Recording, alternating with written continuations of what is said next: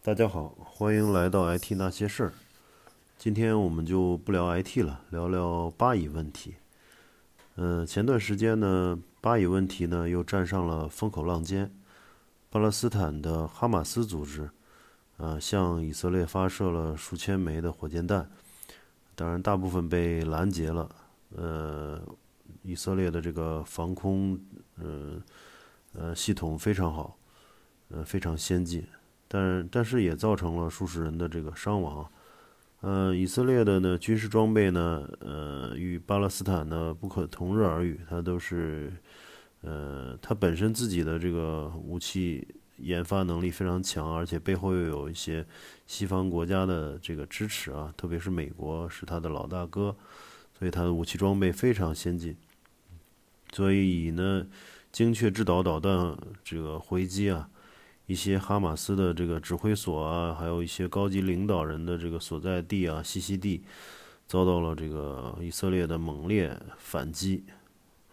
啊，甚至嗯，那那段时间流出的视频可以看到，有些地方的整栋楼啊，在导弹的精准打击下轰然倒塌。然后我们可以看到，这网上嗯，包括一些群里来讨论这个巴以问题呢，有些不熟悉历史的。人啊，呃，就在网上对以色列的这个回击拍手称快。其实我还是挺惊讶的，一问才明白，嗯，他们看到新闻中说哈马斯是恐怖组织，火箭弹对平民无差别攻击，因此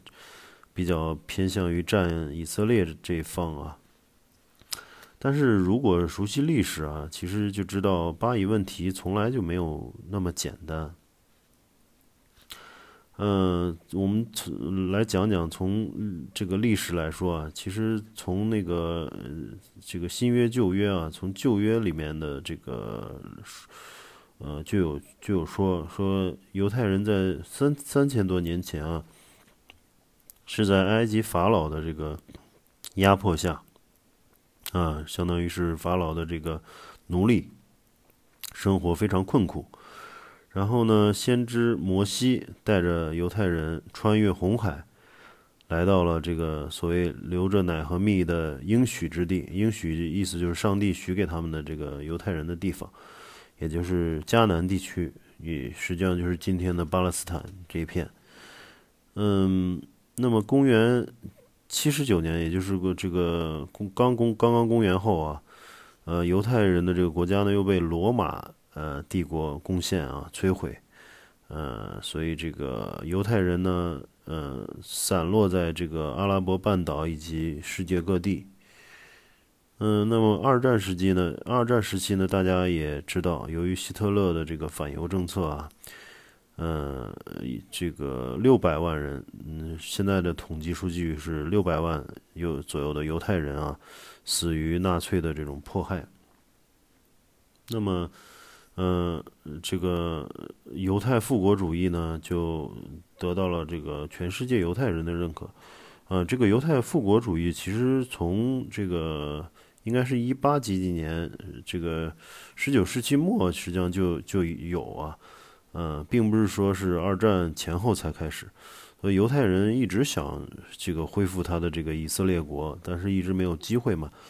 直到这个六百万人在二战中遭到迫害，他们认为终于明白，犹太人必须要有自己的国家，必须要有自己的家园，否则这个永远都会有不安全感，在别人的国家，那无论在欧洲还是在哪里，都有可能受到这个种种族清洗和迫害嘛。嗯，所以，嗯，在一九四八年呢，以色列就宣布，嗯，这个在耶路撒冷，嗯，以耶路撒冷为首都，这个，嗯，成立以色列国。那么呢，这个里边就有很大的这个矛盾了啊，因为在此之前，巴勒斯坦这个人啊，已经在这片土地上生活了一千多年。那犹太人呢，说，那我这个两千多年、三千多年。钱都在这个这片土地，嗯，那我现在是回到我以前的这个土地上，嗯，其实按照现在的这个，嗯嗯来说啊，是很难是是说是这个几百年前或者一千多年是我的地方，我就能够去呃重新占有，这个是嗯不合理的。所以就是以色列当时建国也好，或者这个大量的犹太人回到在二战后回到这个呃巴勒斯坦地区，不断的去扩建呃定居点，然后甚至抢占巴勒斯坦人的家园，嗯，这个其实是也也是不正义的嘛。嗯，包括造成大批的这个巴勒斯坦难民，那那片有难，大家也知道难民营非常多。巴勒斯坦人现在被圈到两片地方，一个是靠海的这个叫加沙地带，啊，就是新闻里经常看到最乱的这些地方，一个是加沙地带，一个是约旦河西岸。那么这个就造成了大批的难民啊，大在生活在难民营里面都是巴勒巴勒斯坦人，然后周边的这个阿拉伯国家呢又不让他们去，怕造成自己国家的这种混乱嘛，所以这种情况呢其实已经维持了数十年，嗯，为没有得到根本性的解决，所以造成了一代又一代的这个巴勒斯坦人啊，嗯，都是从难民营长大的，也没有得到过这个良好的教育。嗯，然后大人呢向小孩传播仇恨，啊，这个所以极端主义这个思想呢根深蒂固。因为确实，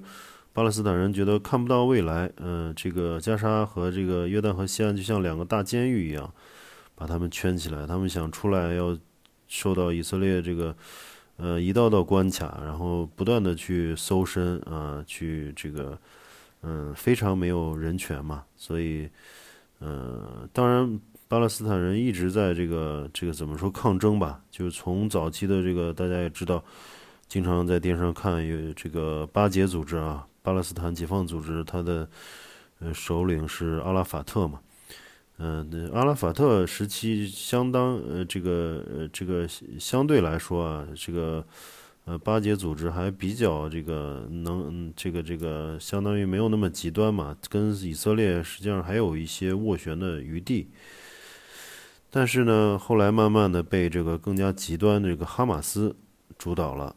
嗯，然后就是坚决跟以色列势不两立，就是不服就是干嘛。然后，嗯，从这个这个巴勒斯坦的这个主导的这个组织啊。嗯，也可以看出来啊，人民越来越支持着越来越极端的这种组织，那就说明从民意来说，呃，巴勒斯坦对以色列的这个敌意越来越越强烈，然后越来越不愿意妥协嘛，对吧？所以，嗯，造成了如今的这种呃这个势不两立的这种这种形势。那么，呃，就是从一九四八年。建国，以色列实际上就遭受周边的阿拉伯国家的这种围攻嘛。但是呢，因为以色列的这个人，这个不得不服啊。以色列犹太人非常聪明，大家也知道，他们，呃，以色列的这个诺贝尔奖，呃，犹太人的诺贝尔奖获得者啊，或科学家啊，还有他们的企业家啊，这个科学技术发展啊，都是在。从这个人均产出来说，是应该世界第一大、第一聪明的民族嘛，对吧？嗯，可能全世界就一千来万人嘛，有有一百多，好像是有一百多个诺贝尔奖获得者，呃，非常厉害。所以他们的这个，无论是武器装备啊，还是这个，嗯，这个各各方面的这个，嗯，那军事战术啊，各方面都是非常先进的，而且。呃，据这个各方面的这个，应该也不算是秘密了，就是以色列实际上是拥有核武器的，然后也背后呢又有美国大哥的支持啊，因为美国，呃，这个政商界、还有金融界、还有这个媒体啊，还有这个电影啊，五大电影公司实际上都被犹太人所把持嘛，所以任何一个美国总统也好，或者美国政府也好。都得看以这个犹太人或者是呃，对看以色列人的这个面子，所以都会跟以色列搞好关系，来获得这个国内的犹太人的这个集团的一些支持嘛。大家也知道，这个扎克伯格啊，还有这个斯皮尔伯格啊，一些 berg 就是以伯格为结尾的，基本都是嗯这个这个犹太人，所以他们在美国也是非常厉害，嗯。所以呢，在中东地区呢，以色列就像一个蝎子一样定在中东地区，其他的阿拉伯这个伊斯兰都拿他没办法。对，所以嗯，造成了一个现在的情况。那么巴以冲突呢，其实其他的国家也是乐乐见其成啊，就是阿拉伯国家来对阿拉伯国家来说，他觉得有巴勒斯坦这个小兄弟一直在牵制着以色列。一直时不时给他整点事儿，嗯，实际上是一个非常好的事儿，对。所以那个这个巴以冲突呢，一直没有无法得到这个很好的解决嘛。那么，其实，在呃嗯，这个多说一句，就在中东地区，真正对以色列有威胁的，实际上目前来看就只有伊朗了。但是伊朗呢，又被美国摁着制裁，对吧？摁在地上摩擦。摩擦，嗯，也也缓不过来去收拾以色列，嗯，所以那个，嗯，但以色列呢，又时不时的又怕伊朗去搞核武器，然后时不时的还暗杀这个，不，现在已经不是暗杀了，已经是明着来干掉一些这个伊朗的核物理学家嘛，应该已经被干掉了这个七八个了吧？就去年还有一个核物理这个。核研发专家这个带头人被在汽车中被那个那个干掉了嘛？应该就是各方面这个信息都在说，应该是以色列的这个特务组织摩萨德，嗯，也是在全世界非常有名的摩萨德去做做的，嗯，所以嗯，目前来说是这个阿拉伯和以色列的冲冲突对立也好，还是。巴勒斯坦对和以色列的冲突对立也好，是很难去在短期内解决的。所以这次的一个巴以冲突，也是因为以色列冲进了这个嗯这个阿拉伯人的一个清真寺嘛。其实对于他们来说，信仰是非常重要的。你对他们清真寺都嗯第二大还是第三大清真寺都不尊重的话，那么它会造成呃一个强烈的反弹。所以这个事情。嗯，是有前因后果的，需要这个做很多的这个了解，才能对这一次冲突事件做出自己的理解和判断嘛。那么，对我看到一个有一个这个嗯，这个呃比较典型的一个一个大家广泛得到认可的一个一个嗯一句话，就说这个巴勒斯坦和以色列的现状啊，就说是一个悲剧的民族。造就另一个民族的悲剧，这句话说的其实挺好的。就是犹太人实际上是一个悲剧民族，在二战中死了六百万人，对吧？那么他们因为是因为受到了迫害，所以去想建立自己国家。那那么这个当时英国也是个搅屎棍嘛，就通过了贝尔福宣言啊，所以英国的这个外交外交部对，然后这个这个同意。那犹太人在巴勒斯坦这个地区这个定居，